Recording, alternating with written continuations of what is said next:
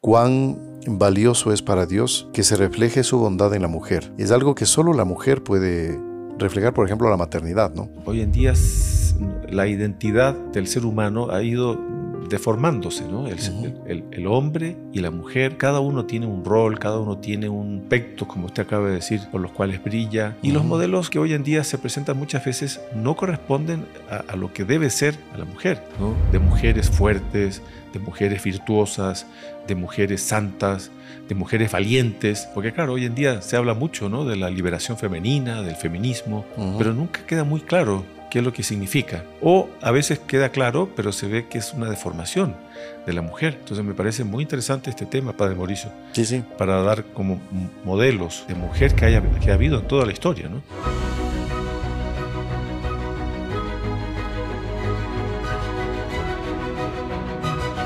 Queridos amigos, salve María, bienvenidos al podcast de los Heraldos.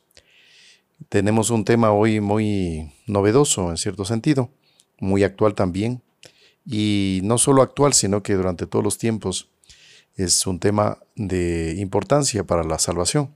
Son las grandes mujeres en la historia de la salvación. Así que estamos aquí con el Padre Ricardo del Campo para poder eh, acompañar este tema. Bienvenido, Padre. Sí, salve María, Padre Mauricio, salve María a todos los que nos acompañan en nuestro canal evangelizador, ¿no? Canal de los Caballeros de la Virgen de Ecuador. Sí, este tema de, de, un modelo de mujer, porque claro, hoy en día se habla mucho, ¿no? De la liberación femenina, del feminismo, pero nunca queda muy claro qué es lo que significa. O a veces queda claro, pero se ve que es una deformación de la mujer. Entonces me parece muy interesante este tema, Padre Mauricio, sí, sí. para dar como modelos de, de, mujer que, haya, que ha habido en toda la historia, ¿no? desde la creación del mundo. Desde el inicio de la creación, claro.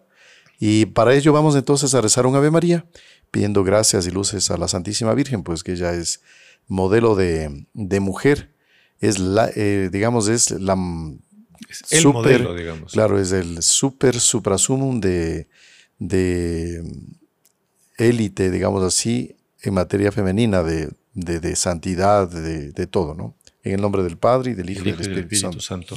Dios te salve María, llena eres de gracia, el Señor es contigo. Bendita tú eres entre todas las mujeres y bendito es el fruto de tu vientre Jesús. Santa María, Madre de Dios, ruega por nosotros pecadores, ahora y en la hora de nuestra muerte. Amén. Sagrado corazón de Jesús, en vos confío. Nuestra Señora de Fátima, ruega por nosotros. San José, ruega por nosotros. Santos ángeles custodios, rogad por nosotros. En el nombre del Padre, y del, Hijo, y del Espíritu, Santo. Amén. Muy bien. Eh, Padre Ricardo, bueno, solo como introducción para este tema que es muy vasto, ¿no? No, no, no hay cómo abarcar todos los aspectos que Dios creó tanto en el hombre como en la mujer. En este caso vamos a hablar más del aspecto femenino. Pero hay una afirmación que nos ayudará, me parece, para este, iniciar este podcast eh, de San Agustín. Y San Agustín, él dice, él define a Dios, él dice, bueno, Dios quién es, eh, quién es Dios. Entonces, Claro, definir a Dios con palabras humanas es difícil porque es inabarcable, pero hay una definición de San Agustín eh, que nos da una idea ¿no? de, quién es Dios. Él dice, Dios es como una moneda. Por un lado es, una, es la infinita justicia y por otro lado la infinita bondad. Y, esa justicia y esa bondad, eh, muchos autores comentan, pues Dios la colocó en el ser humano. En el varón, pues no, no hace falta remarcar eso, pero el varón pues tiene ese aspecto así como más, eh, más serio, más severo, como más justiciero. Y en cambio, en la mujer, y hablemos en concreto de la madre, que es la vocación de la mayor parte de las mujeres, eh, se refleja esa, esa bondad, ¿no? esa parte de Dios que es esa dulzura, esa paciencia, esa compasión, la pena por el Hijo. ¿no? Entonces, bueno, enfocando en esto, en este punto, es que podemos entender un poco cuál es el papel de la mujer, qué, es lo que debe predominar en ella, ¿no? No sé qué le parece, Padre sí, Claro, claro. Justamente mm, la, hoy en día, como, como hablábamos, Padre Mauricio, hay tanta confusión, hay tanta deformación de las cosas, que claro, hoy en día la identidad del ser humano ha ido deformándose, ¿no? El, hombre y la mujer, cada uno tiene un rol, cada uno tiene un, aspecto, como usted acaba de decir, por los cuales brilla, mm, cada uno tiene defectos también propios, ¿no? Pero siempre han existido modelos, ¿no? A lo largo de la historia han, han habido mm, hombres, mujeres que han sido santos, que han sido providenciales y que siempre eh, debemos procurar esos modelos. Entonces, claro, a veces se presentan otros modelos y los modelos que hoy en día se presentan muchas veces no corresponden a, lo que debe ser el varón o en este caso a la mujer. Tenemos a nuestro Señor Jesucristo, que es un, un hombre perfecto. Tenemos a la Santísima Virgen, que también es modelo de mujer y de madre perfecto. Y después tenemos tantas mujeres del Antiguo Testamento, ¿no? como fue mm, Judith, como fue Esther, como fue Ruth, en fin, que dejaron una, y están en la Sagrada Escritura, que dejaron una, una, áurea ¿no? de mujeres fuertes, de mujeres virtuosas, de mujeres santas, de mujeres valientes. Judith fue una mujer de un valor impresionante. Increíble, claro. Entonces, yo creo que es importante que los católicos y todos aquellos que acompañan estos programas conozcan un poco, porque a veces no se habla de eso, ¿no? exactamente. Este tema, y, también como que mm, se, no se ha profundizado tal vez lo suficiente cuán valioso es para Dios que se refleje su bondad en la mujer.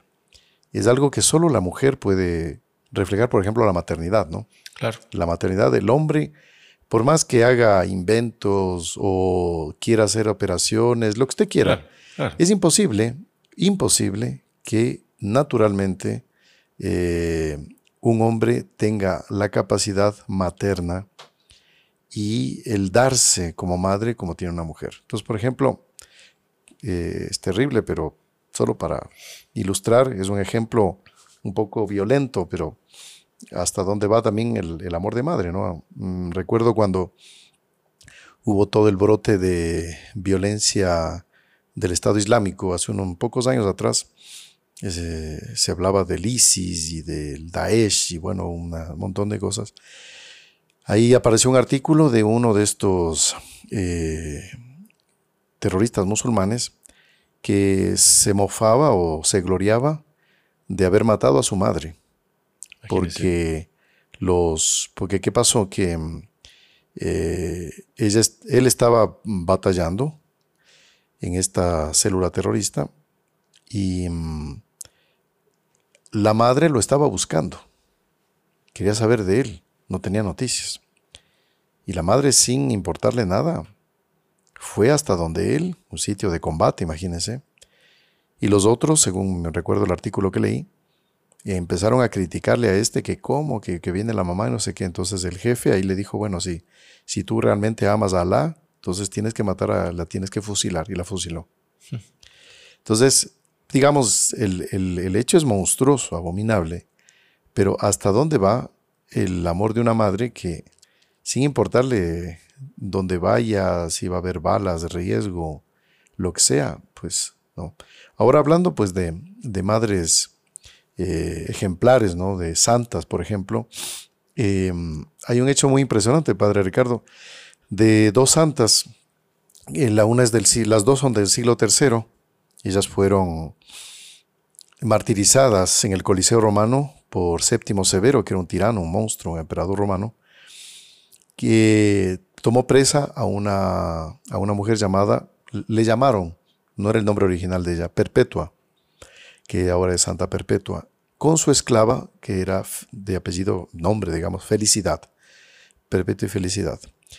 Perpetua era una mujer muy rica, muy adinerada y por lo tanto muy conocida en los ambientes romanos. Y ella, por haberse hecho cristiana, eh, llegan, llega la policía de la época, la toma presa porque estaba prohibido ¿no? abrazar otra, una religión nueva que no sea la del culto oficial de los romanos, ¿no? que era pagana. Mm. Y mm, ella fue a la cárcel y ella recién había tenido un hijo, un niño de meses. Y Felicidad, la esclava de ella, eh, o la esclava que la acompañaba, eh, estaba a ocho, en ocho meses de, embarazo, siete, ocho meses. Entonces no les importó. Eh, los llevaron a la cárcel y unos diáconos eh, que eran apóstoles de estas, de estas mujeres, pues rezaban por ellas y las ubicaron en una cárcel monstruosa, ¿no? abominable, sin luz, lleno de gente apretujados, y ellos consiguieron, junto con otros cristianos, pagar un dinero para que les ubiquen en una mejor cárcel, que por lo menos tenía luz. Y le conquistaron al carcelero, eh, pagándole naturalmente, para que le pudieran llevar al niño pequeño para que la mamá lo, lo, cuide, ¿no? dentro de la cárcel. Y bueno, es impresionante el heroísmo de, de ellas. Y Perpetua ella escribe, ella llegó a escribir esto, lo que ella sufrió y padeció. Ahora impresionante que si bien es cierto, el amor de madre es impresionante, es extraordinario, pero ella entendía que el amor de madre no era simplemente algo en función de una naturaleza como es el hombre, sino que todos estamos, eh, fuimos creados en función de Dios. Y ella, por más que el papá, que no era no era cristiano y mal contrario, él no quería que ella siguiera en la fe cristiana, porque si ella se salía de la fe, la sacaban de la cárcel. Mm. Se arrodilló delante de ella en la cárcel a pedirle que por favor que rechace la fe cristiana y que salga de la cárcel. Y ella no aceptó. Mm. Pero ella sabía también que no iba a lograr a cuidar de su hijo. Si bien es cierto, lo tuvo en sus brazos durante todo el cautiverio, pero ella sabía que más importante era amar a Dios que amarse a sí mismo y bueno, y, algo que es enteramente legítimo, amar a un hijo, ¿no? Y así es que ellas, Felicidad, eh, la, la, esclava, poco antes de ser martirizada, dio a luz dentro de la cárcel. Y tanto el hijo de Perpetua, que ya era un poquito más grande, y el niño recién nacido, fueron criados por cristianos. O sea, se criaron, o sea, los niños no quedaron abandonados, ¿ya?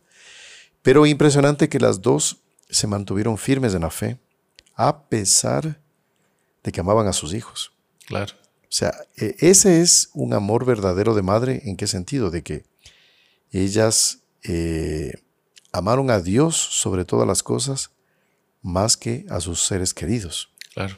Eso puede ser hoy en día medio incomprendido. Claro. ¿Cómo es posible que hayan ellas, porque hoy en día dicen, ¿no? Qué irresponsables, ellas eh, murieron y dejaron a sus hijos abandonados. No, ¿cómo va a dejar Dios a esos hijos abandonados si las mamás dieron su vida por, por Dios? Así es. claro, hoy en día, como le digo, es bastante poco comprendido, ¿no? Sí, y esos niños se educaron bien, cuenta la historia, crecieron bien, tan pequeñitos que pues ya cuando crecieron eh, en la ausencia de su madre, las recordarán después como unas grandes heroínas o unas grandes santas, y la gloria.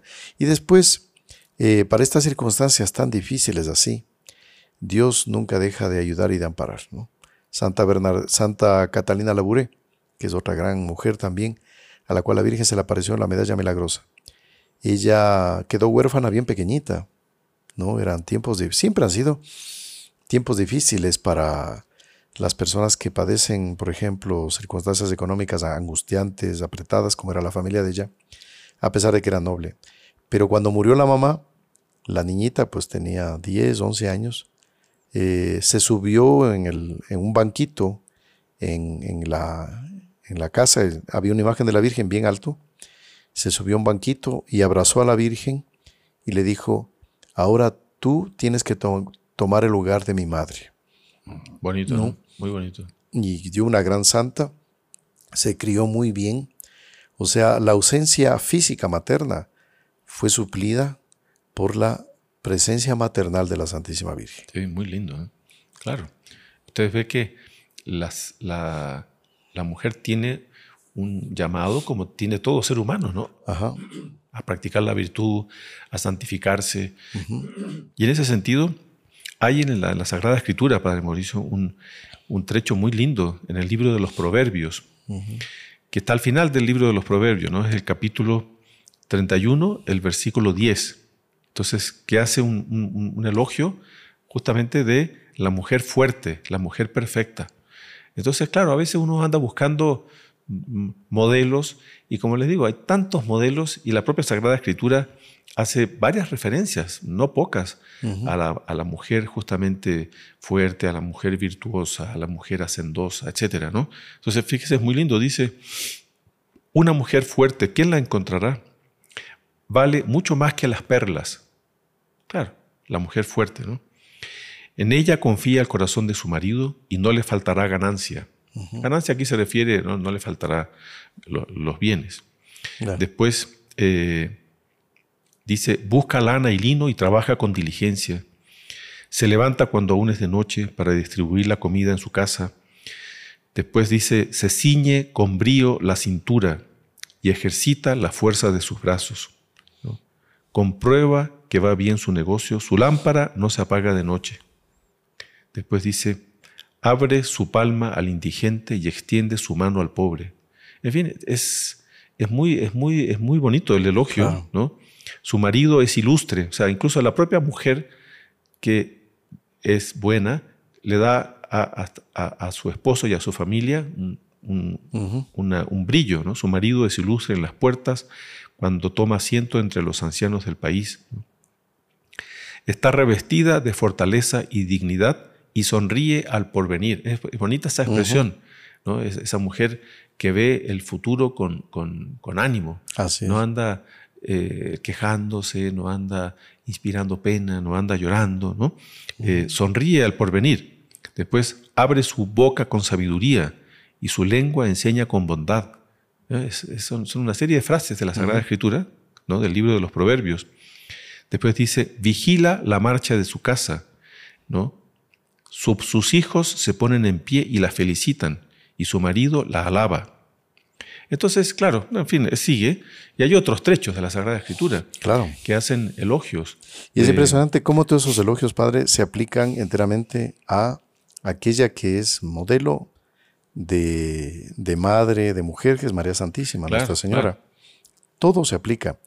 Y aquí, Padre Ricardo, no sé si le parece, es una observación que algunos autores comentan es que eh, Dios cuando se encarna se hace varón, se hace hombre, Jesucristo.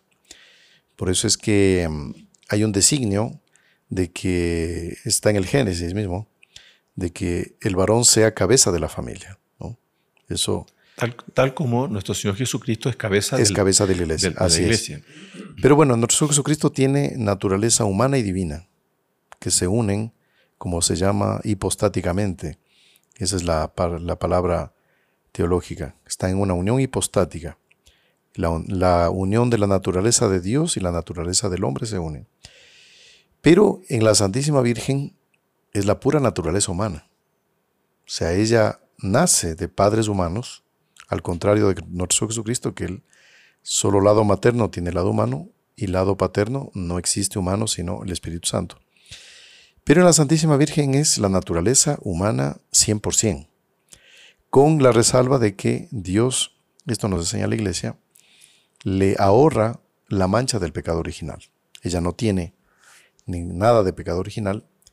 Y te recuerda, Padre Ricardo, Monseñor John Cla, le gusta mucho la expresión cuando se habla de la Santísima Virgen, claro, aquí en Hispanoamérica, sobre todo cuando se va a confesar, hay una costumbre bonita, nosotros también la tenemos, que se dice Ave María Purísima cuando se inicia la confesión, ¿no? Y el otro responde sin pecado concebida.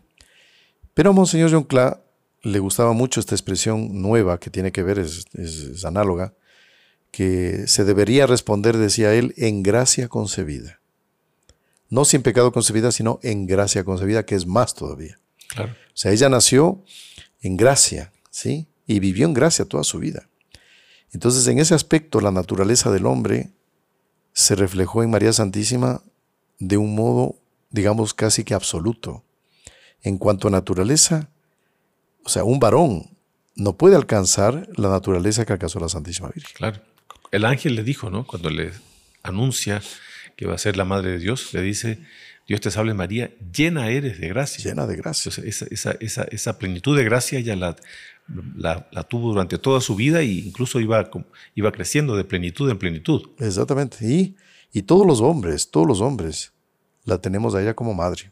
Y el propio Dios, y esto es lo que lamentablemente gente no católica no entiende, que Dios, por libre voluntad de Él, la quiso tener como madre, que es un misterio.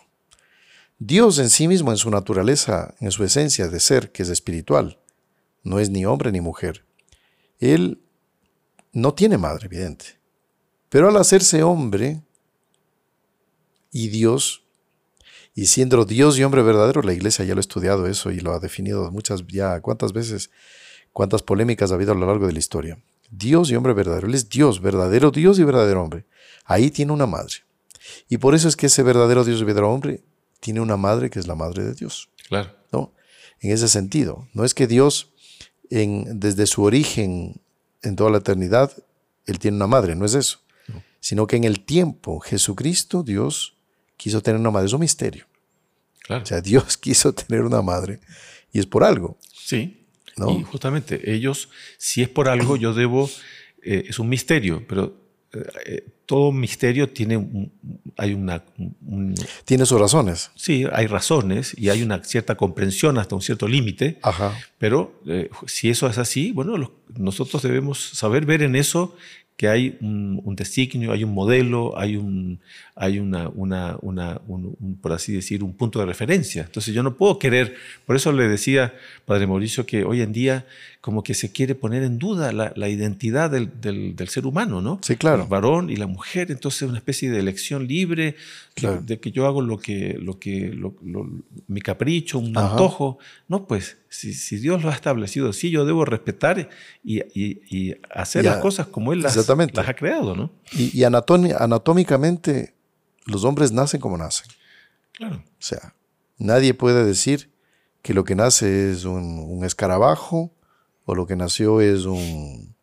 A no ser por una cuestión, y es tan excepcional esto, de una cuestión genética, y que nace un, un ser así que no, digamos, por ejemplo, después de la radiación que recibieron los sobrevivientes de Hiroshima y Nagasaki, parece que los nacimientos de estas personas, o sea, los nacían con deformaciones, pero bueno, fuera de esas excepciones, la naturaleza no se puede cambiar.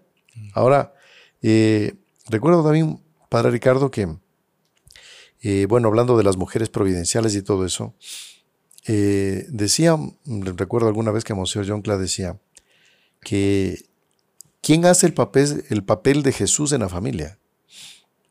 Y él decía, el papel de Jesús es la madre, no el padre. Es increíble, ¿no? Porque claro, si bien es cierto, la cabeza de la familia, el que gobierna la familia es el padre, pero hablamos de la familia católica, pero la madre es la que hace el papel de Jesús. Porque ella es la que, digamos, está como que amortiguando todas las, todos los vectores que se van chocando, ¿no? Por aquí, por allá. Y, es la que va colocando el tonus de la familia. Entonces, por eso recuerdo una frase de, de San Juan Bosco o de, San Pío de Pietrelcina, no recuerdo cuál de los dos, creo que era San Juan Bosco. Él decía que convertir a un varón es algo maravilloso, santificarlo, que sea un santo extraordinario. Dice, pero es uno. Dice, quien hace apostolado con una mujer, dice, detrás de ella puede haber varios santos. Claro, por ser madre. Siendo madre, claro, tiene, muchas posibilidades de, conversión, de, apostolado. Claro. Y, claro, entonces, claro, porque el apostolado con una mujer no es solo ella, sino que a través de ella va a venir otros. Y no es solo la familia, porque la mujer en sí es más relacionante, tiene más... Más sociable. Eh, es, más, es más sociable.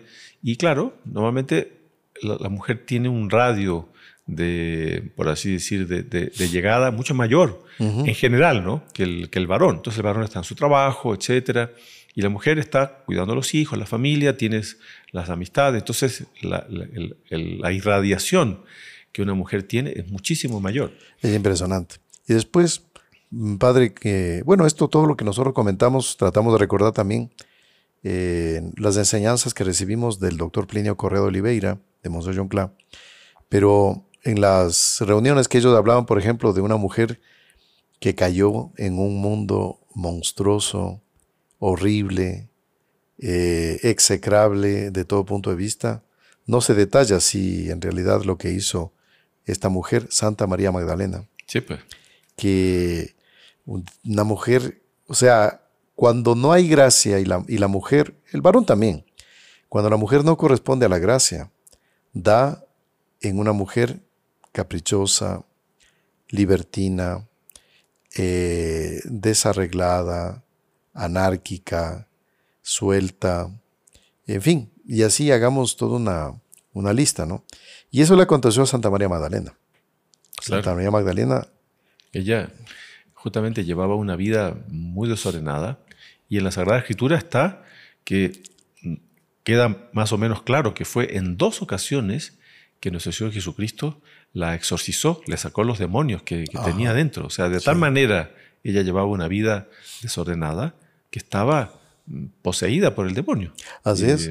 Ahí los, los autores dicen ¿no? que ella se convierte, fenomenal, la primera vez y cae de nuevo. Y dice la escritura que eh, cuando un... Claro, lo más probable es la, la, escritura insinúa de que ella estaba poseída por el demonio.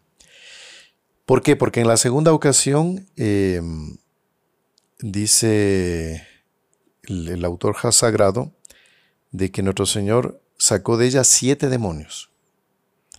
Y es justamente el número que el propio Evangelio dice que cuando la persona es eh, exorcizada, pero si se descuida por la vida mala, por el vicio, vuelven siete demonios peores que los anteriores. Entonces es una, una insinuación de que su segunda conversión y definitiva, ella estuvo poseída cayó, vinieron siete y nos expulsa esos siete. Que significa también mucho el número siete en la escritura. Y Santa María Magdalena es, es, muy bonito y, eso, como usted comenta, nuestro fundador, Monseñor John lo, eh, lo, lo, comenta como algo muy, muy bonito que ella, después de su segunda conversión, ya fue, fue definitiva, y ella está colocada en como la primera de las vírgenes. Es impresionante. A pesar de que ella llevó una, vida desordenada, pero sin embargo la conversión y el amor que ella tuvo por nuestro Señor Jesucristo, la llevó a mm, recuperar, restaurar su, su, virginidad. Exactamente. en, la, iglesia ya es considerada la primera de las vírgenes. La primera. Es muy lindo eso. Y, y ahí hay un punto también que a Monseñor John Clale le ha gustado mucho. Él es muy devoto de Santa María Magdalena, que eh, dice la escritura, ¿no? Que la forma de borrar los pecados es amando lo contrario del pecado. Y eso es lo que hizo Santa María Magdalena. Si bien es cierto, ella cayó en el fondo del abismo, pero amó tanto, amó tanto, que, como usted dice, la iglesia la tiene en el primer coro de las vírgenes, y ella tuvo ese privilegio de convivir con nuestro Jesucristo tan de cerca, que pues tal vez no sé si muchos eh, apóstoles habrán tenido esa confianza que tuvo con nuestro Señor. Y aquí vamos a mm, señalar también un aspecto importante de la, de la hermana de ella, ¿no? Santa Marta, que a veces como que por esta parte de la escritura que... A veces queda como, como la mala. Claro, Santa Marta, cuando recibe a nuestro Señor Jesucristo con su hermana María Magdalena, ella se pone a preocuparse de las cosas domésticas, ¿no? Para atender bien al huésped. Y Santa María Magdalena más bien se queda contemplando, extasiada. Y ahí Santa Marta se queja de su hermana, ayúdame, ayúdame. Que... Y ahí en otro sol tiene esa frase, ¿no?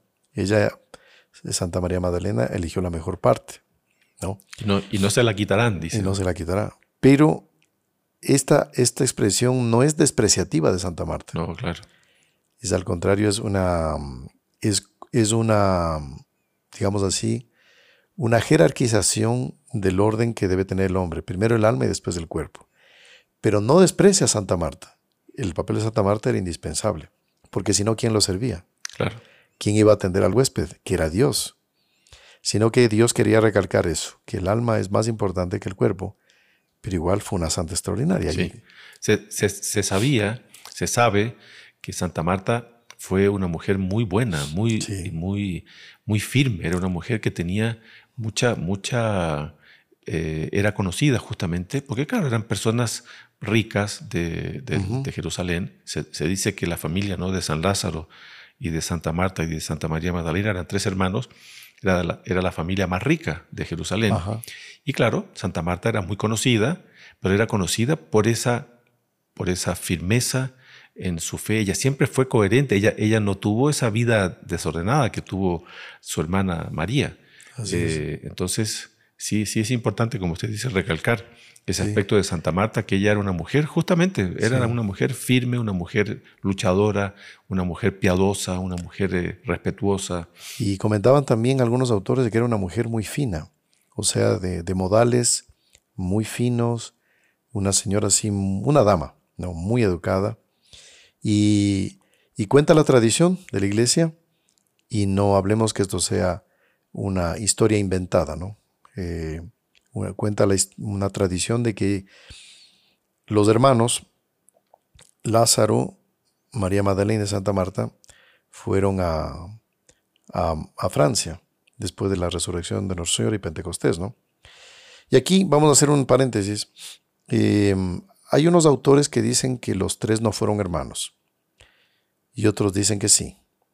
Esto es una polémica que está abierta, no vamos a entrar en el, a esclarecer o a, a desmentir, pero creemos nosotros, en base a muchos autores serios, de que fueron hermanos. Y están, y ellos, los tres hermanos, fueron a Francia. Y bueno, ¿y cómo se le pinta a Santa Marta? Y aquí viene hecho interesante, que Santa Marta eh, se la pinta matando a, un, a una especie de dragón, ¿no? Con una espada, con una lanza. ¿Por qué? Porque donde ellos llegaron, parece que fue a Marsella, eh, en el sitio donde empezaron a evangelizar, mucha gente tenía pavor de una fiera que salía del, de un río. No se explica quién es. Y como usted decía, una mujer firme, decidida, combativa.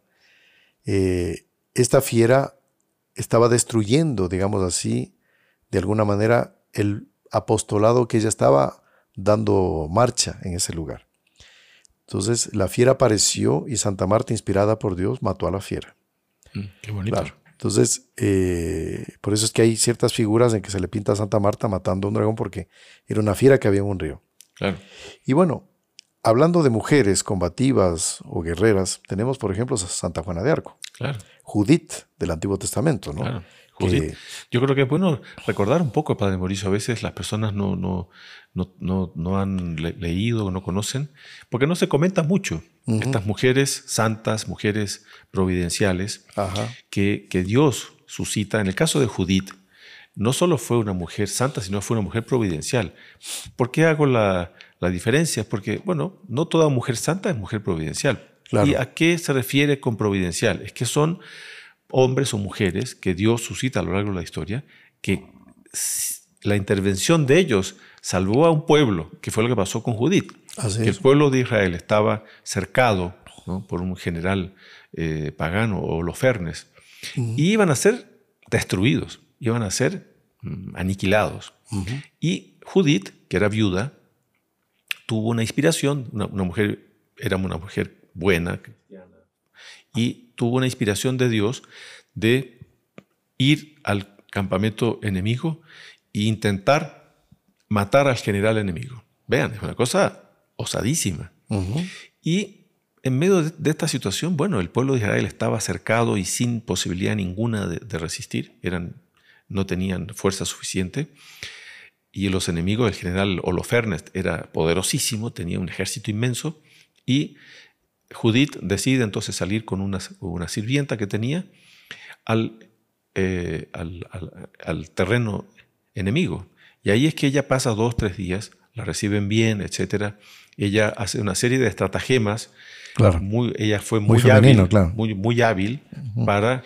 Eh, en ningún momento ella hizo nada malo, ¿no? pero fue muy hábil, fue muy astuta y en cierto momento una, una noche, tuvo una cena en donde ella ofreció vinos y cosas para Holofernes y Holofernes, excedido en el alcohol, durmió y esa noche Judith, ¿qué es lo que hizo? Vean, yo creo que quizás esto que voy a decir está, aquí en la Sagrada Escritura. Claro. Judith sacó un cuchillo y le cortó la cabeza. Sí. Claro. La, espada del mismo Lofernes, con esa le cortó. Usted, usted dirá, oiga, pero ¿qué, qué cosa? Qué, fue, una, ¿Fue un asesinato? ¿Fue una, una locura? No, fue una cosa inspirada por Dios y fue la solución para el pueblo de Israel que estaba siendo injustamente eh, acosado, perseguido y iba a ser destruido.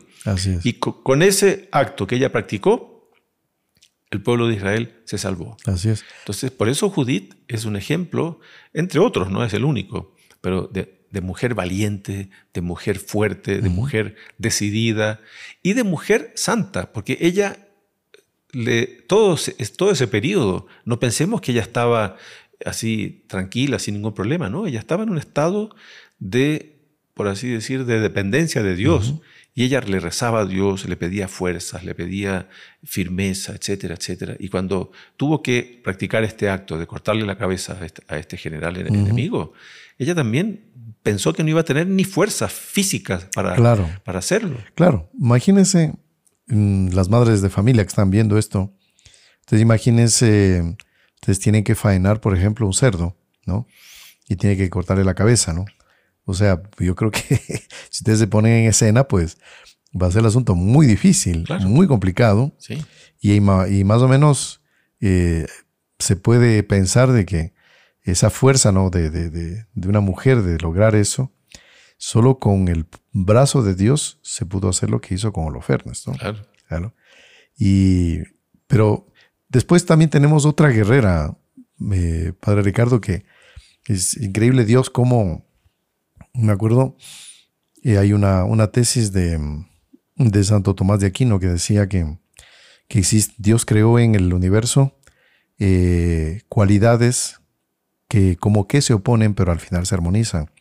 Cualidades que Dios colocó, que le llamaba los contrarios armónicos. Y él decía, por ejemplo, eh, no hay nada más opuesto a ser madre que ser virgen. Son dos cosas totalmente opuestas, pero en la Santísima Virgen se armonizaron. Claro, ella es madre y ella es virgen.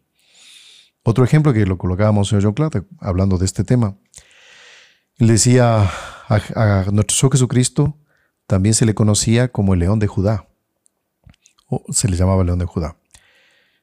No hay nada más opuesto a león que un cordero.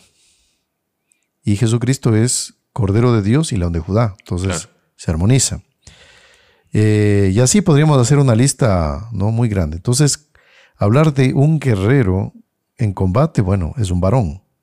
Pero que una mujer sea guerrero y lidere ejércitos, te dice, es imposible. Solo Dios puede hacerlo. Contrario armónico. Entonces, Santa Juana de Arco se puede decir que de alguna manera, sin menoscabar a los mejores guerreros varones, pero fue como que la mejor guerrero de la historia siendo mujer. Claro.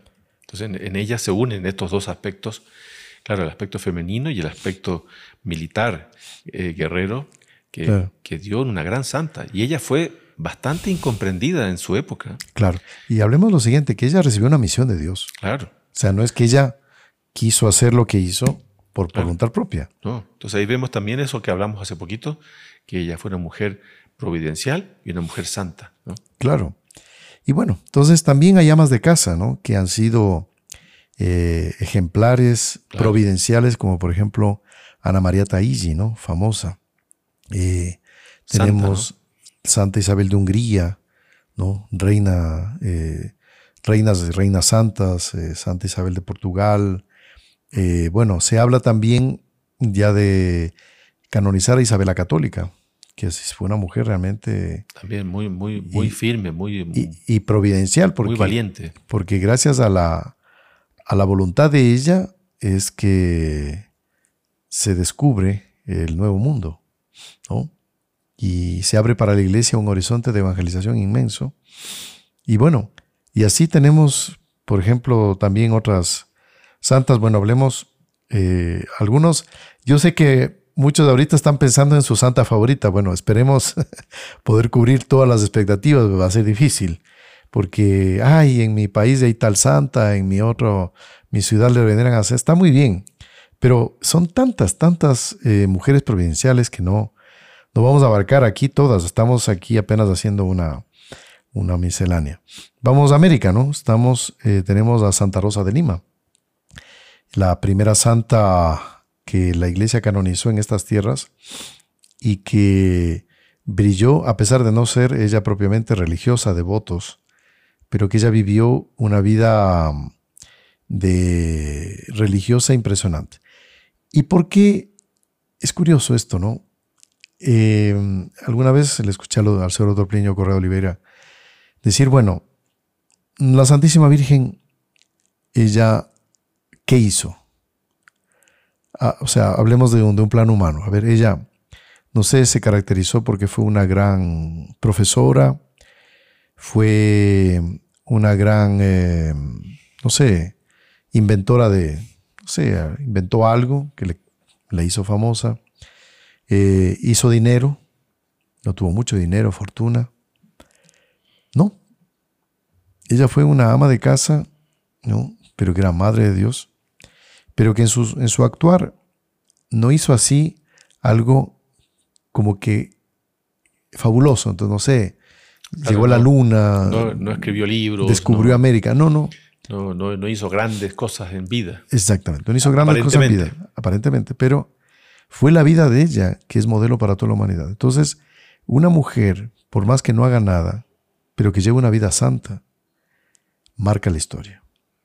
Es ejemplo. Y a eso vamos. Claro, también no, se puede decir que no, que no haya hecho nada. Claro. Claro, ella vivía en, la, en, casa y tenía toda su, su, su, su, atención puesta en el niño Jesús, en San José. Y después también ella tenía sus, relaciones, digamos así. Familiares. Familiares y, sociales. Y ella estaba siempre ejerciendo, haciendo, dando el buen ejemplo. Irradiando. Irradiando. Entonces, no se puede decir que no hacía nada. Es en un sentido, digamos así, de, no, hizo de cosas que hoy en día la gente valora, digamos. No sé, rompió el récord mundial de esto, hizo, no, en ese sentido. Claro. Sí. Entonces, Santa Rosa de Lima, lo mismo. Santa Rosa de Lima se santificó en casa, fue, pero empezó a hacer milagros, la gente acudía a pedir un consejo. Y por eso es que debemos valorar también, es bueno saber esto, la vida contemplativa, la vida de las religiosas de clausura, o varones también, que ellos, comillas, no hacen nada. Pasan encerrados, rezando y nada más. Claro, unos conventos hacen comidas para sustentarse económicamente, no vinos, ciertas manualidades, está bien. Pero en sí mismo ellas, algo de extraordinario, así, no sé, salieron a, qué sé yo, a una guerra y combatieron, ¿no? ¿no? Pasan ahí en la clausura. Pero para Dios lo que vale es el ser y no el hacer. Claro. Ahí tenemos también a Santa Teresita del Niño Jesús, claro. que ella también fue una niña que entró al, Carmelo, ahí murió, y sin embargo hoy en día es conocida mundialmente Exactamente. Ella, sobre todo, los, unos escritos que ella hizo, que los hizo sin ninguna pretensión de, de, ser escritora, ¿no? simplemente puso lo, que ella durante su vida experimentó de, Dios. Y claro, fíjense, hasta en el propio convento, cuando ella estaba ya próxima de la, de la muerte, se sabe ¿no? que dos religiosas conversaban entre sí y, y decían, eh, ¿qué, se va a decir de esta religiosa que va a morir si nunca en la hizo vida nada. hizo nada? Entonces vean cómo a veces hay una como ceguera de, en relación a aquellas almas santas, virtuosas, que marcan después la historia, como usted dice. Exactamente. Entonces, aquí debemos ver el aspecto que Dios eh, hace brillar en las mujeres, ¿no? En provinciales y que sirve para modelo de madres de familia. Eh, tenemos, por ejemplo, también aquí en Quito una religiosa española a la cual se le apareció la Virgen del Buen Suceso, la Madre Mariana de Jesús Torres y Berriochoa. Alguna vez una persona que sabía mucho de vida de santos, leía bastante, me decía cuando leí la vida de ella, dice, yo leí la vida de un montón de santas, de las clásicas, digamos, ¿no? Que han sido atormentadas por el demonio, se flagelaban, que, bueno, toda esa vida de penitencia conocida. Pero la Madre Mariana Jesús Torres dice, nunca vi una mujer que haya, se haya ofrecido tanto en el Calvario como, como ella, a pesar de que todavía no es santa, todavía no está canonizada, pero ella... Era una, mujer sufridora. Sufridora.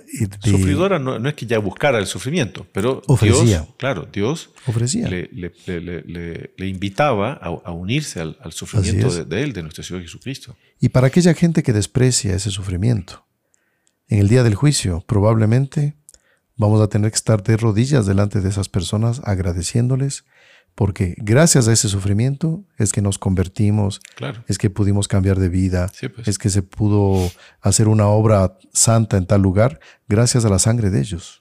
Igual, como, nuestro Señor Jesucristo murió en la cruz para redimirnos, para salvarnos a nosotros. Exactamente. Aquí fíjese, eh, tenemos una santa que era prima, esto muchos no lo conocen, era una prima más o menos cercana de Santa Rosa de Lima, santa también aquí de Quito, la primera santa de Ecuador, Santa Mariana de Jesús Paredes y Flores, amiga de la Madre Mariana. Los nombres son parecidos, pero son distintos. Esta es de Jesús Torres y Berriochoa, la otra es Mariana de Jesús Paredes y Flores. Eran tocayas, pero, o no sé cómo se dice en otros países. Pero Santa Mariana de Jesús, ella se ofreció como víctima por la ciudad de Quito para que no sea víctima de las erupciones volcánicas de terremotos. Y hasta ahora esa sangre, digamos, ha servido. Entonces muchos aquí, inclusive enemigos de la, de la fe, tienen que agradecerle a ella por haber ofrecido su sangre de esa manera. Esto como un aspecto, digamos, eh, entre muchos otros que se puede hablar de ella, ¿no? Que mm. no, no, no tenemos tiempo lamentablemente. Muy bien, Padre Ricardo, el tiempo fue volando. Sí, no, y este tema cosas para comentar sobre esto. Sí que de repente es un, un buen tema tal vez más adelante. Teníamos algunos aspectos para hablar, por ejemplo, de las mujeres de la Sagrada Escritura, ¿no? Quién sabe hacer un podcast más adelante sobre la historia de ellas, eh, fin, las cualidades de ellas, etcétera, ¿no? Claro que sí. Se podría lograr. Muy bien, Padre Ricardo. Así que les em, animamos a todos nuestros amigos para que compartan eh, estos videos, eh, se suscriban a nuestro canal Activen la campanita también para recibir las notificaciones. Y vamos a despedirnos ahora con un Ave María, pidiendo la intercesión de todos estos santos eh, para que nos protejan y aquellas que son mamás, aquellas que son mujeres, eh, tengamos esa gracia, tengan esa gracia de seguir ese camino. Son, son modelos. Son modelos, así es que debemos ser, cada uno con sus cualidades y peculiaridades en cada lugar, ¿no?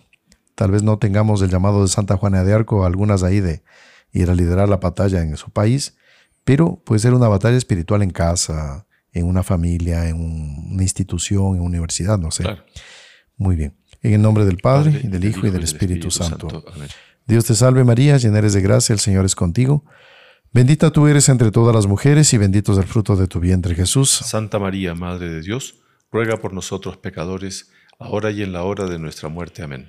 Sagrado Corazón de Jesús, en vos confío. Nuestra Señora de Guadalupe, ruega por nosotros. Santas mujeres, rogad por nosotros. Santos ángeles custodios, rogad por nosotros. Vamos a despedirnos con, dándoles la bendición. El Señor esté con ustedes. Y con tu espíritu. La bendición de Dios Todopoderoso, Padre, Hijo y Espíritu Santo, descienda, sobre ustedes y permanezca para siempre. Amén. Una alegría, Padre Ricardo, haber estado con usted. Y gracias, amigos, por acompañarnos. Salve María. Salve María.